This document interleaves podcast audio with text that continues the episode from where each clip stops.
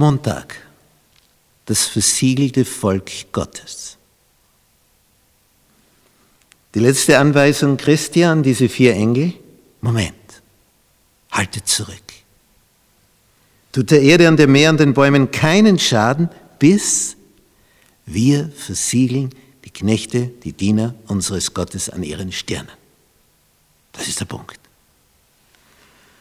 Nun, was ist diese Versiegelungsaktion? Die geht Hand in Hand mit der Ausgießung des Heiligen Geistes. Paulus sagt hier im Epheserbrief Kapitel 4, Vers 30, und betrübt nicht den Heiligen Geist Gottes, mit dem ihr versiegelt seid für den Tag der Erlösung. Versiegelung, Schutzmantel. Nun, wer wird versiegelt? Vers 4. Und ich hörte die Zahl derer, die versiegelt wurden, 144.000, die versiegelt waren aus allen Stämmen Israels. Die Zahl setzt sich zusammen aus 12 mal 12, ist 144 mal 1000. Heilige Zahlen in der Bibel. Ja, und dann werden die Stämme genannt und bei genauerer Betrachtung dieser Stämme merkt man, dass Juda als erstes genannt wird und nicht Ruben, der Erstgeborene. Denn aus Juda kam ja David und aus David der Sohn Gottes, Jesus. Und was noch auffällt, zwei Stämme fehlen, Dan und Ephraim. Das sind nämlich die zwei, die völlig abgeirrt sind in religiöser Weise und den Götzen verfallen sind. Die sind hier nicht mehr dabei. Dafür sind zwei andere aufgenommen. Levi, der Priesterstamm, die kein Land hatten, ursprünglich, und Josef. Das ist ja ganz seltsam, denn der Stamm Josef als solcher hat sich ja in der nächsten Generation gebildet durch die zwei Söhne Josefs, Manasse und Ephraim. Und jetzt gibt es auf einmal Josef und Manasse, den Vater und den Sohn.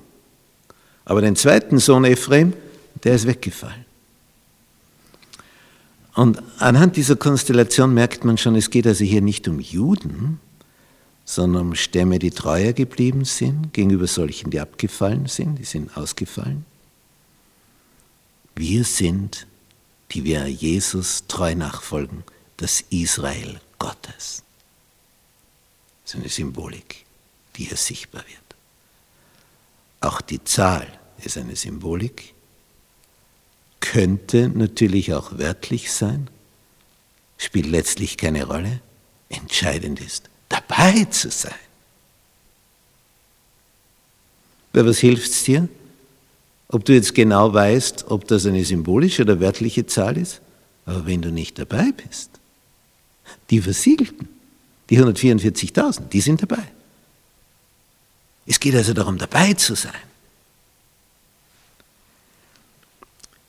Die Hinweise, die wir hier haben, hat zum Beispiel in einer Glaubensgemeinschaft zu einer interessanten Entwicklung geführt.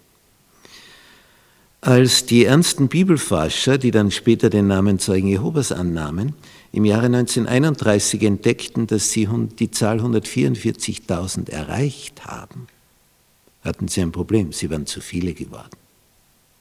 Was ist jetzt mit denen, die mehr sind als 144.000? Aufgrund ihrer Lehre, dass das also mit einer Zahl zu tun hat, mit einer buchstäblichen, standen sie vor einem Problem. Was machen wir mit denen, die jetzt dazustoßen? Ja, wir werden das am nächsten Tag besprechen. Die große Schar wurde das dann in ihren Augen. Und dann haben sie aber auch noch einen Qualitätsunterschied eingezogen. Die 144.000, die kommen in den Himmel. Die große Schar, die bleibt auf der Erde.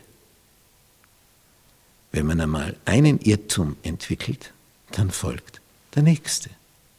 Weil ja die Bibel in sich ein verzahntes, vernetztes System ist, wo eins zum anderen passt. Es ist wie bei einem Puzzlespiel. Wenn du da mal ein Blättchen verkehrt hinlegst, dann hast du an einer anderen Stelle auch ein Problem. Dort fehlt nämlich jetzt das. Und das, was du hier hättest hinlegen sollen, passt dort nicht mehr. Und dann kommst du in ein Chaos.